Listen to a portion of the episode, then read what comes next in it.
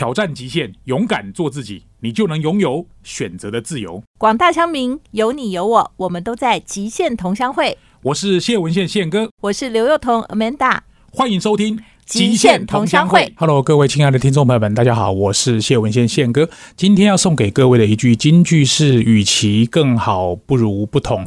在追求品质、追求更好的过程中，你会花了很多，说不定是你原来没有想到的力气、资金、能量、关注焦点。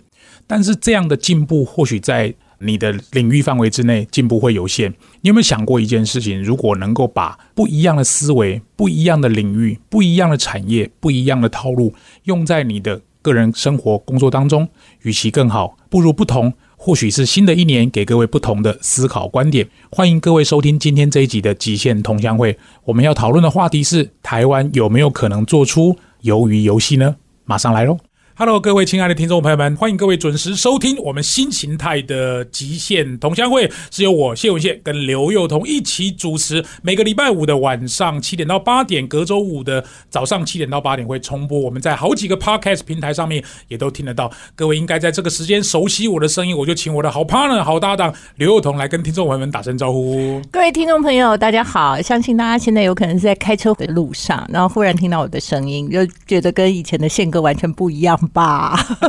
太好了！为什么想要来做这个节目？你觉得？哎，其实我二十年前有做过一个广播节目，二十年前对，所以我是暌违二十年之后，我又开始进了广播室，然后录节目。但是因为我现在其实是住在新竹嘛，所以我就觉得说，哎，如果能够为新竹的朋友们服务一个节目，然后把很多我们想要介绍给大家的主题跟宪哥一起合作的话，相信一定很棒。所以我们接下来的话，可能每个月的第一周跟第五周，如果有的话，那就是宪哥。对对对。那每个月的第三周呢，其实我跟宪哥呢就会像今天一样，就是我们会介绍一个非常在那个产业界来宾，对对对，具有绝对代表性的人，然后他可以为我们带来那个产业里头完全一个不同的视野啊。那这个就是第三周，我会跟宪哥合体。那第二周跟第四周呢，就会有我刘幼彤以后呢单独为大家服务。但这个极限同乡会同乡会的同就是我的同，然后那个宪就是宪哥的宪对。对对对。但为什么叫同乡会？就是其实我们讨论的议题都是乡民里面很夯的，就我们在可能生活里面忽然觉得说，哎，这件事情怎么对我们好像变得很重要，不管你熟不熟悉。是太好，所以我们在去年，现在讲应该在去年，我们看了一个韩国的这个这个节目叫《这鱿鱼游戏》哈。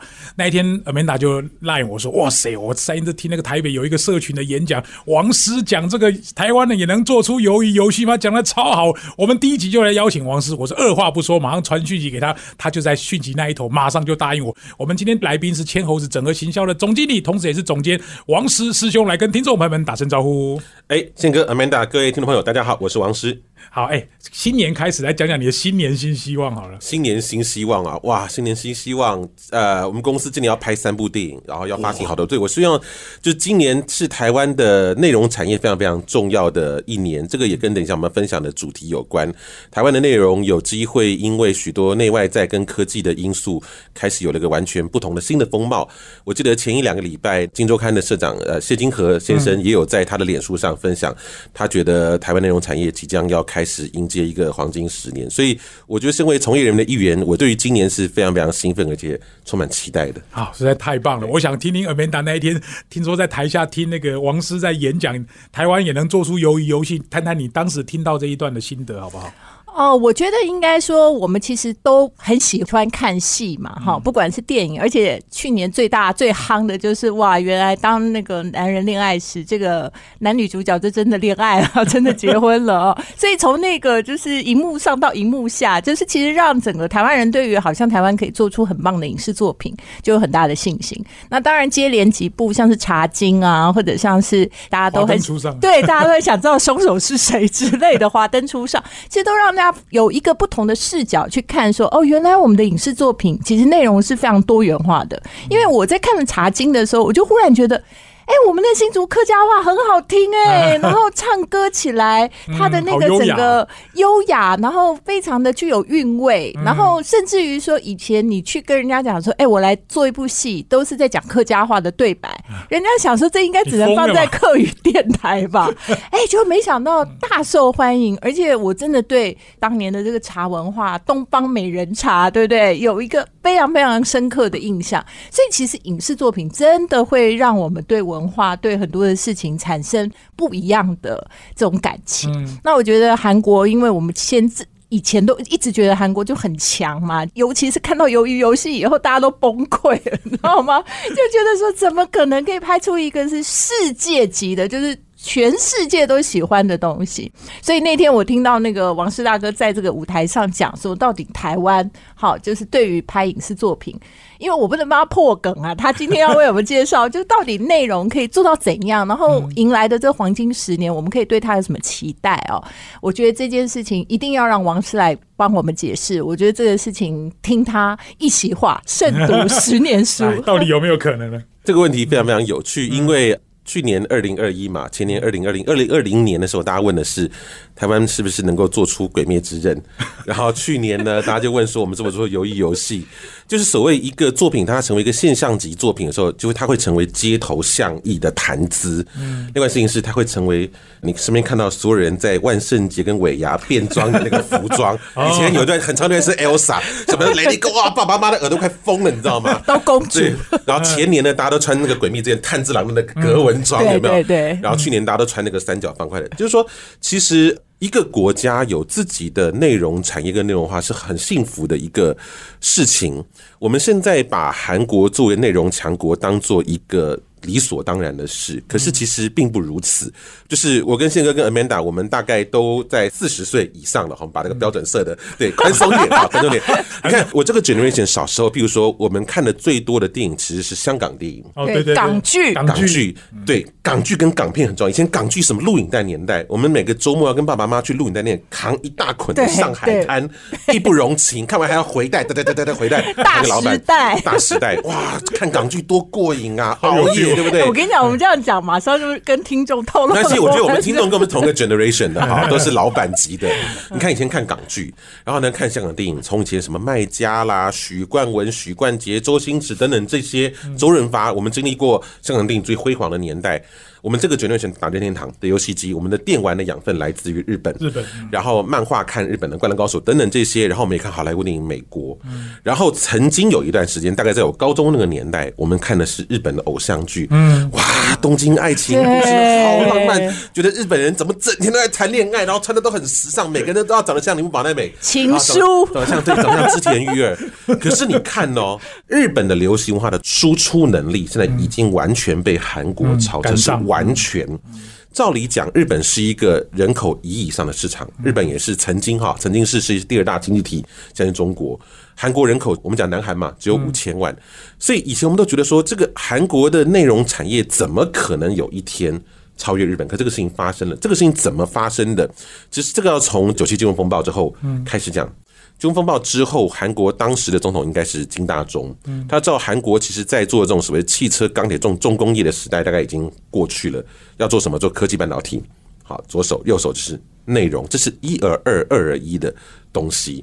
所以，当韩国的内容产业变成一个强大的输出的商品的时候，它其实会第一个让韩国在国际上能见度变高，同时让韩国的生活风格文化变成一整套输出的商业的模式。这个事情其实才是真正厉害的地方我说韩国真的跑得很快。我们现在要看到它的车尾灯，可能还要再加油，看能不能哈韩国路边停车让台湾来追赶。其实台湾可能很有机会哦。休息一下，不要走开，更精彩的第二段内容马上回来。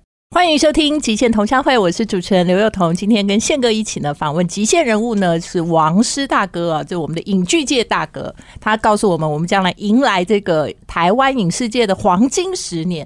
但是其实不管这个产业怎么发展，我相信街头巷尾大家乡民现在讨论热烈的话题就是华灯初上的凶手。到底是谁？到底是谁杀了妈妈桑呢？哦，但是我觉得那天有个朋友跟我讲说：“哎、你有没有觉得《华灯初上》很像我们以前看的《玫瑰童林》我们那个年代的，对，然后我就说：“拜托，哪有那么 low？” 哎、但是后来想一想，这个要素好像是类似的，只是少了一个最后有人出来讲说，让我们继续看下去。那王思大哥，你是怎么解读？到底这样的戏为什么会让我们大家这么的喜欢？好，其实我觉得这个解读非常非常精准的。我们做内容产业，其实最怕的就是永远只困在自己的同温层，用自己的标准来看待所有的这个现象。其实刚刚 Amanda 讲的这个事情，跟我另外一个我的大学同学，他其实都在香港的这个投资银行做事。他是说，他也看了《华灯初上》，因为他香港也可以看得到。他说。华灯初上就是玫瑰铜铃眼加蓝色蜘蛛网的高配版，好，就是把想象的，就是说，大家现在说，你如果没有被找去演华灯，你就不是个咖嘛，对不对？所以他的卡斯是顶级的，这个事情其实非常非常具有启发性，就是。内容的雅俗之分，一直以来其实是我们这个行业里面不断在争辩的问题。譬如说，当二零零八年《海角七号》红了之后，你会发现台湾电影开始变成了一个好像有机会的产业。以前电视跟电影是完全井水不犯河水，甚至是互相看不起的。以前电视人觉得电影人就是高冷。穷酸，看不起大众，自以为是，没钱。然后呢，电影人看电视人叫做电视挂，什么叫挂？就是 low 的意思。可是你会发现，当二零零八年《海角七号》红了之后，开始有许多原来有丰富电视制作经验的背景的人进入到电影产业，包括老板李烈、烈姐。烈姐其实以前是电视红星嘛，他其实也担任过许多很好的电视节目、戏剧的制作人。包括柴智屏、柴姐以前是做《流星花园》，对不对？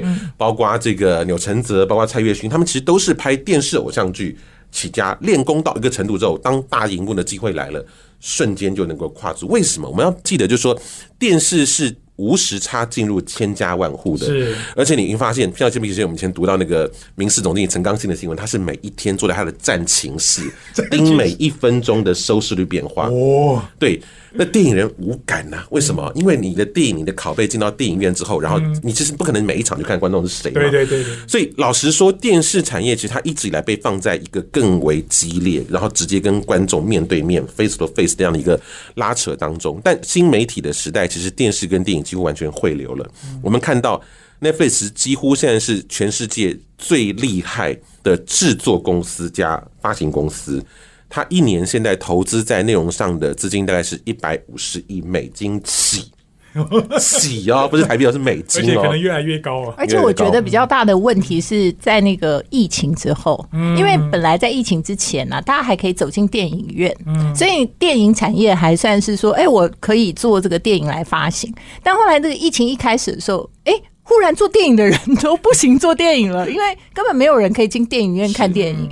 所以我觉得，其实如果我们去看这些像 Netflix 啊这些串流平台，它的营收的话，就会发现说，哇，在那个疫情时代真的不得了哎，这是一个爆发性的成长。是，比如说我们刚刚讲到鱿鱼游戏嘛，鱿鱼游戏为什么会？我们讲几个数字，好，它是去年九月十七号上线，上线之后在十七天内吸引了一点一亿的用户观赏。所以就成为了 Netflix 史上哈，他因为 Netflix 这股企业很有趣，市面上很多他的书，他大概只是一个成立二十几年的一个新公司，他经历过几个阶段。他一开始做什么事情？什么？他一开始做的事情是把 DVD 快递到你家，对对，快递到你家。他以前是做，其实以前百事达根本看不起 Netflix，Netflix 就是一个 say 喊的，而且 Netflix 跑腿的事情。Netflix 其实是有跑去找百事达，你要不要并购？对对对，结果 那个那个百事达是根本就没有把他看在眼里，然后完全就是不理他。相关的。讯息在这个零规则里面就是非常非常的精彩，所以但 Netflix 的创办人这个 Reed Hastings 他非常有远见，他知道因为人类对于网络的使用，第一个频宽会越来越宽，第二个一定会从有线到无线，所以将来资料的储存跟传输根本不用那张光碟了，用速度网络啪就过去了，所以他最早想说好，那我们要开始跨足到串流的时代。什么叫串流？以前我们要听一首歌或者看一部电影，如果你是下载，你要等很久，因为以前频宽很窄嘛。我大学的时候，我们刚上学校的时候，用用，它那个声音都还一时对，然后还要随时断线，一秒钟可能。节目就是不断在透露年代。对，几 KB 串流什么？串流是说，当它的水管够大的时候，一包给你一包，或者说我只要下载你看的时间点的后面的十秒到二十秒，你不有 lag 的感觉，嗯，就好了。所以 Netflix 最早意识到这样的串流的时代。嗯，等到其他人想说，哦。哦，对，我们进入串流时代的时候，他想说，那我们所有人都去做内容的授权跟采购，大家的内容都一样，到时候只能做什么流血价格战。嗯，你四九九，我三九九，他二九九，到最后无利可图。所以他知道，就说将来当这个市场变成一个红海市场的时候，我们必须要做什么？要独家内容，才能建立起竞争的壁垒。所以他最早开始投入这个原创内容。所以有个词很好笑，就是说 Netflix 尝试把自己变成 HBO，因为 HBO 是精品剧的象征。对对对，而且以前有那个 IP 就是 HBO 开始做剧嘛，没错。纸牌屋，纸牌屋对不对？纸牌屋，所以 Netflix 开始有自制的戏剧。那 Netflix 之所以厉害的原因，是因为我们刚刚讲，我们就想假设一个 scenario，在九月十七号，由于是上线的时候，它全世界有超过两亿个付费订户，然后零时差可以看，嗯，所以它从第一秒开始就有数据。好，譬如说，哎、在什么地方？好，宪哥晚上没睡觉，好，开始看，一次看了三集，Amanda 看了两分钟，觉得好无聊就睡觉了。数据是最可怕的，所以它是全世界最厉害的发行商，嗯，它可以不断的把内容跟数据以及数据的反馈回来去优化它的内容。他知道观众要看什么。没错，所以很多时候我们觉得，哎、那边有个戏，我们觉得很夯，为什么突然砍掉了，不拍第二就不拍第三季了？那是因为只有你在看，就没对或者人。你以为它很红，但事实上从数据看，这是一个不合算的一个生意。所以那被打破了以前所有制作内容的 KPI 的营运的规则。所以很可怕，网络科技加上内容，我觉得你应该来当文化部长。哎，不敬。哎，但是但我觉得啦，我觉得比较不知道了哈，应该说这要看王师大哥给我们怎么指导。就是如果台湾要在内容大爆发，那你觉得大概是在电影，还是在电视，还是应该要就是跟这个串流平台有这个捆绑的机会才可以呢？重点是台湾，因为对有些对对可能我们不太能做的，或者是对时机也没有成熟的。是。好，简单的讲，就是串流平台打开了一个新的面向世界的可能。但刚才有跟新哥聊到，我们做个比喻哈，就是说以前可能我们关起门来哈，在台湾我们打的是 HBO 等级的赛事，我们自己看得很过瘾。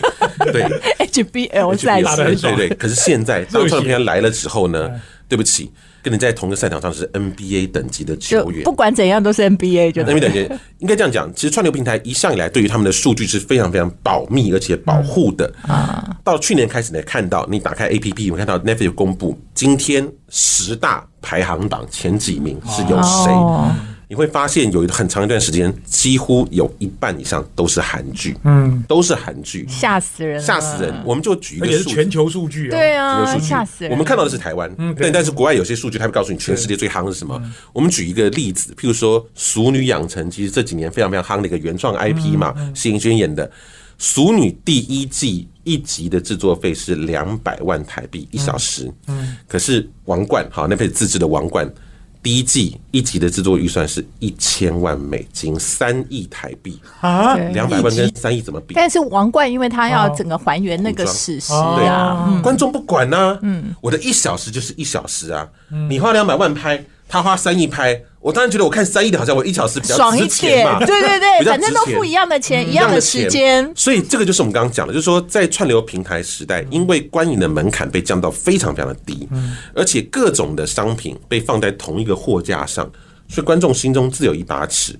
他甚至不用去知道两百万跟三亿这个数字上差别，他眼睛光看，他看到你有更多的细节。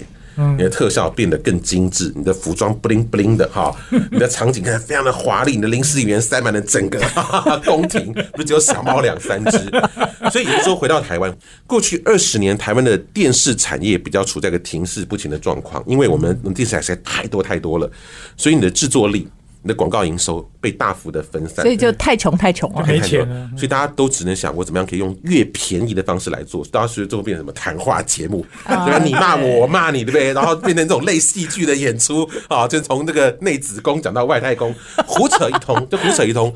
可是当串流平台进来，就发现哇，人家已经上太空了。刚宪哥讲在看宁静海嘛，对不对？宁静海对，去年还有胜利号，韩国在拍科幻片啊，真的科幻类型是所有内容里面皇冠上的珠宝，嗯，它最贵，都要靠特效，都要靠特效。嗯所以回到台湾，我们要怎么做？我觉得其实第一件事情是我们要回到台湾自身的文化语境里面，找到属于我们自己独一无二的内容。再来是我们要思考什么是跟国际说故事的 format。嗯，等一下，也许我们可以在下个阶段来多讲，到底什么是跟国际说故事的 format。嗯，好。哇，我们今天访问到的是千猴子的总监哈，这个王师王大哥。对我们来讲，其实每次听王师讲话，我都觉得哇，真是如沐春风，把我不太容易理解的他几句话，就让我们理解。我们休息一下，不要走开啊，王师马上要回来。大家好，欢迎收听《极限同乡会》，我是主持人刘幼彤 Amanda。今天跟宪哥一起呢，我们访问这个王师啊，让我们知道台湾在影视产业中间，我们有没有什么样的机会？那我们刚刚谈到很多关于这个历史的发展，或者像这个串流平台的兴起啊。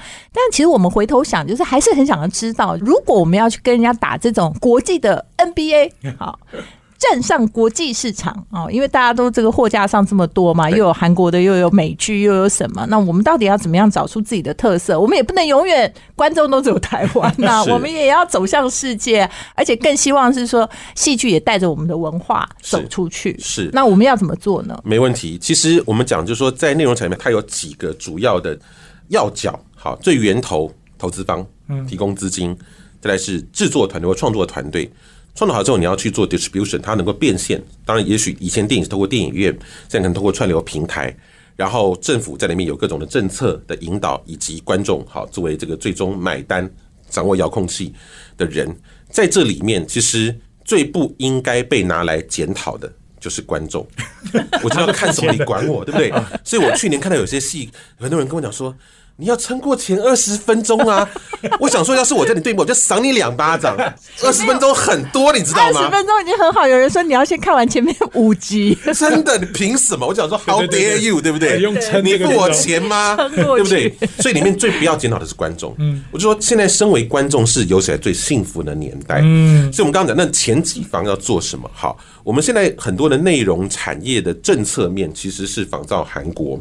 韩国有一个机构叫做 Coca，它叫做文化内容振兴院，它就是韩国要迈入大内容时代一个非常非常重要的一个机构，它只属于总统府，而且因为韩国已经把内容产业定为国策，不是那种给人家吃糖吃，哎，你不要吵，少批评我两句，不是，它是国策。你你这样有影射哪一个地方？没有没有没有没有，我们现在是国策，所以努力中，在郑丽君担任文化部长任，他就成立了台卡，好，就是这个文策院，文策院，文策院。我我必须说，就是其实。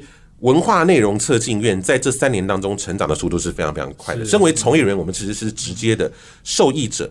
我觉得刚才梅娜讲的很好的问题，就是说，好，因为产业一定有它的景气循环，我们怎么样让这一波看起来不错的气氛可以真的成型，然后让这个产业产产生个正向的循环？应该这样讲是。观众不会被爱国心绑架。今天华灯好看，他会看；茶经好看，他会看。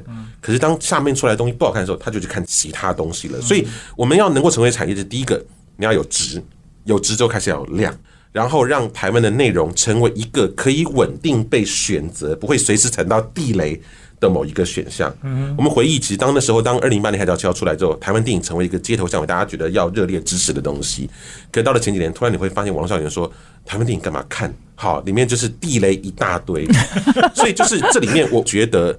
从业人员自己的标准千万不能降低，你不能去剥削观众的信任。这里面还有另外一个层面是，这个 Amanda 其实非常非常清楚。有一段时间，台湾的非常非常多的企业家非常乐意投资台湾内容，发消息说：“哎，怎么搞的？这个账目不实啦，制作品质低落啦，做骗我钱，不放不放不放不放，我还做高科技好了。”所以一样，你可以看到，其实全世界内容产业放到一个程度之后，它非常需要专业的法律跟财务的人才，帮投资人看好荷包。然后他们同时能够有不同的语言跨到跟投资方资本市场一个内容市场对话，这种桥接的人才非常非常重要。其实宪哥跟 Amanda 觉得都是这种两边特质的翘楚。他为什么感觉好像要推坑我们？哎，没没没没没没，哎，不然你以为我是为了通告费来的吗？所以这个这个非常非常怪。你会看到国外很多大的娱乐公司的集团的总裁，其实都是法律或者财务背景出身的。他要能够去找到一个可长可久去跟内容创作者沟通的方式。就那种状况，其实要很清楚。当一个作品失败之后，其实承受最大的损失是你自己。以导演来讲，你可能三年五年之后才有下才有下一部片子，或者甚至一辈子都没有片可以拍。所以，资本市场、创作者、政府的政策引导，不管是鼓励投资，或者是租税的这个减免，以及平台本身怎么样的科技在 UI、U 叉方面让观众觉得更加的便利，这些其实都是台湾内容产业在真正进到一个有意义的升级的阶段，每一件。都要能够做到的事情。嗯，嗯，我觉得这真的非常重要，而且事实上，我曾经看过一个报道，就是其实韩国的内容产业，虽然我们觉得说哦，它好像很夯，但其实以产值来说，并不是真的很大哦。就它整体的产值，你说要比起那些什么重工业啊、半导体，哦还是相对很小。但是事实上，它有另外一个效应，就是它会伴随着输出韩国的文化，所以它会完全提升什么呢？提升了就是说它的软实力的产业，就类似像美妆品。对。是，然后时尚产品，那这些东西呢，就是因为韩流的影响，还有就是它的饮食文化，对。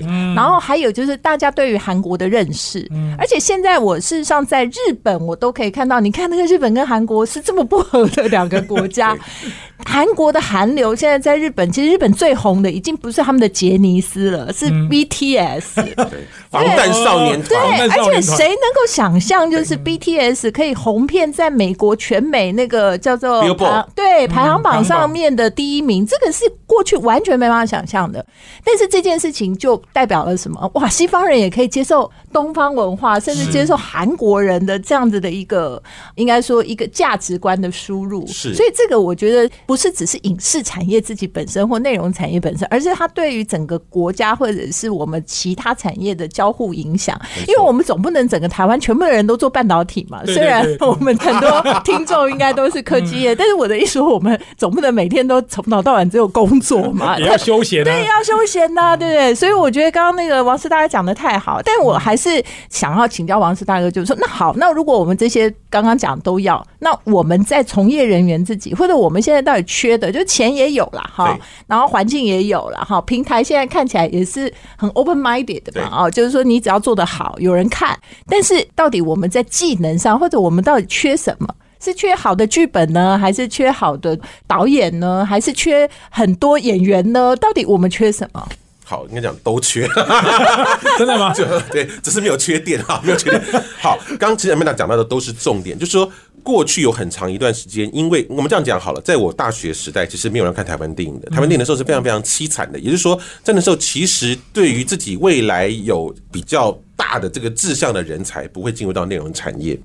就是你一定要这个产业要提供某一种生涯的前景，或者是获利的可能，才会吸引人才进来。所以，当现在我们处在一个即将转型的阶段的时候，我觉得从业人员本身要很清楚的，我们刚刚讲，到底什么是商业？我们做这个作品到底是要自己看得开心而已，还是要产生不管是国内的或国际的影响力？所以，我们对于商业的思维如何融入剧本这个事情，就变得非常非常重要。但商业的这个组成要素其实随时在变。嗯，你看，我们很有趣，我们看这个《鱿鱼游戏》里面导演黄东赫，这个剧本他其实压了十年，而且都把他的那个笔电都点当了。对，然后他拍戏过程中掉了六颗牙牙齿齿，就是全球贫富差距的议题，在现在这个时代是全世界观众都共感的。对，就是告诉我们，就说什么是商业这个定义，当然每一个时间点会不同，但有另外一个事情叫做叙事策略的问题。同一个议题，同一个故事，宪哥的讲法跟 Amanda 的讲法一定跟我讲法不一样一定不一样。那我们看到优秀很多报道，我觉得非常非常重要的一点是。Netflix 的内容的长官告诉他说：“你的故事、你的游戏规则必须简单。嗯，由于游戏这样的一个碰糖的游戏，虽然是源自于韩国，可是因为把它讲的太复杂的时候，观众看不懂，对不起，他就没有他就第二个不看了十分钟了。游戏规则必须简单。然后你们看所有的这些人，好，绿色体育服、圆圈、三角形符号化很重要而。且都是全世界的人看得懂的。看得懂对。他实际去玩那些生存游戏的规则，也可以让你在一分钟之内就了解，就开始玩，然后就开始进入那个种种的刺激、血腥动作比赛里面。所以就是我们常以前讲什么叫做越在地越国际这件事情，其实它不一定成立，因为它如果成立的话，就变成是。那诸葛亮应该也可以输出到全世界啊、可是不那么，就是说，如果说你的在地是建立在非常复杂的宗教系统，哦那就或者是语言环境方面，或者生活共同的记忆，因为国外人没有看过诸葛亮的歌厅秀嘛，他没出过蓝宝石大歌厅嘛，他没看过三 D 电视台嘛，他不知道。他不知道，所以这个在地在于说，好，今天一样，假设你今天是一个国际的内容采购主管，哎，建哥，你可以提供给我的是什么？你提供给我的跟 Amanda 提供给我的必须要不一样，不然我去买 Amanda 的给我的就好了。嗯，所以这个从 global 采购观点来看，对所以台湾的独特性是什么？好，有了之后，请你用全世界观众都听得懂的方式，嗯，来讲故事。太好了，专业就是运用通俗的沟通，是的，嗯，是的。而且要全世界都能够听得懂，这很难呢。所以有一次我听到 Netflix 一个主管，他告诉我，他分享的观念叫做 Netflix 的使命就是把全世界最好的内容。带给全世界的观众，这句话听起来像废话，但其实不是。我们看到 以前我们小时候我们看到的美国的东西，它是美国的白人价值的输出，输出它不管你要不要看的。对对对可是你看 Netflix 跟英国合作《王冠》，跟法国合作《找我经纪人》，跟艾米丽在巴黎，跟德国合作《案》，跟西班牙合作《纸房子》，跟中南美洲合作《毒枭》，跟日本合作《A B 帝王》，韩国合作《鱿鱼》，他这都是寻找每一个地方第一个最强的制作厅。嗯，这个你给我你们觉得有你们本地特色最屌的内容而。且事实上，他的那个选材啊，说难也没有真的很难。就是你看那个地方，我们认为它是什么，中南美就贩毒，哎对，就毒枭然后日本就是 A B 产业很红，就 A B 帝王。然后韩国呢，就是贫富不均，所以这个鱿鱼游戏，就感觉好像就是也还蛮容易。台湾就调通文化，调通文化，对，所以很有趣，就是说 Netflix 其实将来哦，就是说你会看到它促成内容产业的全球化，功不可没，而且它会让我们很快速的看到每个国家的内容的制作的实力，以及在地文化的特色。所以在这个时代，我们这个路打开了，那台湾的选手怎么样在我们有限的资源的情况底下，让你从 HBO 变成 NBA，这是我们最大的一个挑战跟课题。哇，这个太棒了！当然，我们下个时段回来还要再继续来讨论我们这个台湾的影视文化。欢迎各位听众回到极限同乡会，我是主持人谢文宪宪哥。今天跟 Amanda 一起很开心访问到千猴子的总经理，也是总监这个王师师兄来跟我们聊聊台湾能不能做出鱿鱼游戏。我们这个节目在环宇广播电台礼拜五的晚上七点到八点，隔周的礼拜五早上七点到八点会重播，在四个 Podcast 平台上面同时都会露出哦，请各位准时锁定我们新的节目哦形态。我想有 Amanda 的加入，其实这个节目是如虎添翼。刚刚我们谈到这个鱿鱼游戏哦，我想最后请师兄来帮我们稍微整理一下。当然，我们要琢磨的点很多。台湾到底集中火力在什么地方，可能会对我们的影视产业的行销会比较有帮助呢？好，我们回到一个最源头的东西，就是到底我们要拍什么？前几年其实有一个计划叫 CCC，它是由中研院。你想说，哎、中研院怎么跟文化有关？中研院当时为了要让许多比较冷门的台湾史的题材有机会面向年轻世代的消费族群，所以他出了一笔钱，然后好像是跨好几个年度，鼓励年轻的漫画家从里面取材变成漫画。嗯，这件事情做了几年之后开始开花结果，你会发现哦，原来台湾历史上有许多有趣的东西。因为过去很长一段时间，我们对于台湾史的理解是空白的。就一样，我们回到韩国历史来看，韩国的影视产业成功，我们刚刚讲，除了来自企业端，而且甚至是大财团的投入之外，像 CJ，CJ 母公司是三星。然后一个只属于总统等级的文化内容振兴院，观众的韩国人的爱国心，这是全世界最热烈啊。这个对，什么都韩另外一个事情对是，韩国曾经在一样两千年之后，大批的把许多年轻的影视科系的学生送到美国去取经，学了好莱坞最先进的制作的方法。因为好莱坞最知道怎么样跟全世界观众说故事，可是韩国的许多的戏剧都有韩国在地的特色。我们刚刚讲了《寄生上流》，由于又是跟韩国的贫富差距有关。所以其实你看，他可以讲一个，他是真正做到既在地又国际的这个事情，然后他会把，譬如说我们讲这个，我是个计程车司机，嗯，讲的其实是很严肃的韩国的民主那种光州事件的光州镇压事件，他透过一个计程车司机的眼光来看这个大的历史，所以一样，我们必须先找到台湾的文化基因跟文化特色，然后再想怎么样用符合世界工业的标准跟叙事的模式。跟台湾以外的观众沟通，因为我们还是回到台湾是一个两千三百万人市场，他们的科技也能够成功，是因为我们做到了世界级的领头羊。台湾内容产业要成功，也必须要跨足两千万市场之外，才有可能让我们的制作费从一集两百万变成一集两千万，甚至两亿。哇，这真的是我们做《谁与争锋》一集一两百万，其实就就给到哎、对啊，所以我说这个影视内容其实是一种很花钱的产业啊哈。但是我觉得它其实对各行各业，就它可以间接的影响很多产业。因为你看，它其实第一，它就会培养很多的明星嘛，对不对？哈，那你明星有多少周边？大家想一想，比如说你的这种化妆，对不对？好，特效衣服，对，这所有通通都会受到影响。所以其实真的一个国家如果没有办法把自己的这个内容哦，就是很自豪的用一种方式表现出来，其实真的超可惜的。我觉得。以前我们常讲，一个国家要强，体育运动一定要很强。现在听完王师讲完之后，一个国家要强，影视一定要很强。说不定影视也是国力里面非常重要的一环。绝绝对是，绝对是，就是内容产业其实是看不见的国防产业。嗯，对，这个千真万确 哦。以前我们常看比枪炮弹药更以前我们厉害在开玩笑说，国际上大家其实台湾、台湾很多外国人是分不清楚的，嗯其实分不清楚的。韩国也是一样，韩国人都大家总觉得就是在日本左边、中国右边的那个国家嘛，讲不出韩国有什么特色。可是现在韩国，你看。今天上流是奥斯卡最佳影片，打破奥斯卡七十多年来的记录。然后最近由游戏入围金球奖，所以很有可能由于游戏又会在全世界最重要的一个电视的奖项里面摘下很重结果要的成绩。都是贫富差距，到底这个社会是发生了什么事情？韩国其实是地狱朝鲜。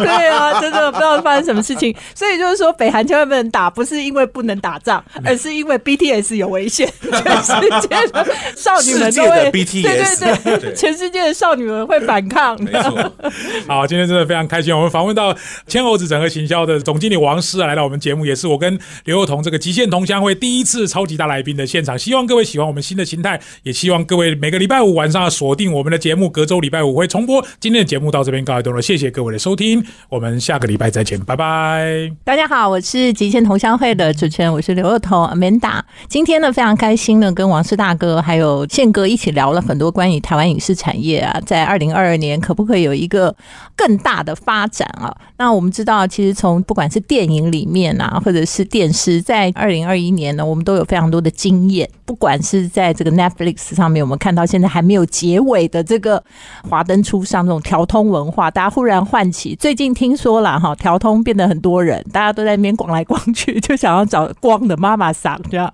但是不管如何，我们知道就是说，如果好的影视作品，它其实是可以唤起非常多人对于不管是这种文化或者是说历史的记忆，然后甚至它会带动很多的周边哦。那其实我也很好奇，像是像茶经啊，就是我们从来不知道，原来东方美人茶、白毫乌龙哦，这些都是在新竹，而且当年有一个这么好的背景历史啊。所以其实我觉得这个文化产业真的是可以让我们大家觉得非常骄傲。这个我除了觉得半导体以外，如果我们能够把文化产业做好，大家有共同的话题，因为大家不会一起讨论半导体吧，但是大家会一起讨论华灯初上，妈妈桑到底被谁杀了。所以觉得这个真的是一个人类生活中可以塑造一个地狱里头的共同经验。所以我觉得今天真的非常开心。但是我最后还想问宪哥，因为你也很想要做内容啊，你觉得这个内容对你来讲，现在这么高规格的，你觉得你可以投入吗？如果要我用一句话来回答，我就跟今天这个节目刚开始用的那一句金句一样啊，与其更好，不如不同。找出台湾与众不同的特色，或许台湾真的有机会能够做出友谊游戏。哇，太棒了！那我们今天这个现场观点带给大家，今天的超级大人物就是我们王氏大哥。如果所有有听这个节目，不管你是什么样的角色，其实你都可以为台湾的文化内容呢尽一点责任，最少最少你都可以当个观众。谢谢大家，我们下周见喽。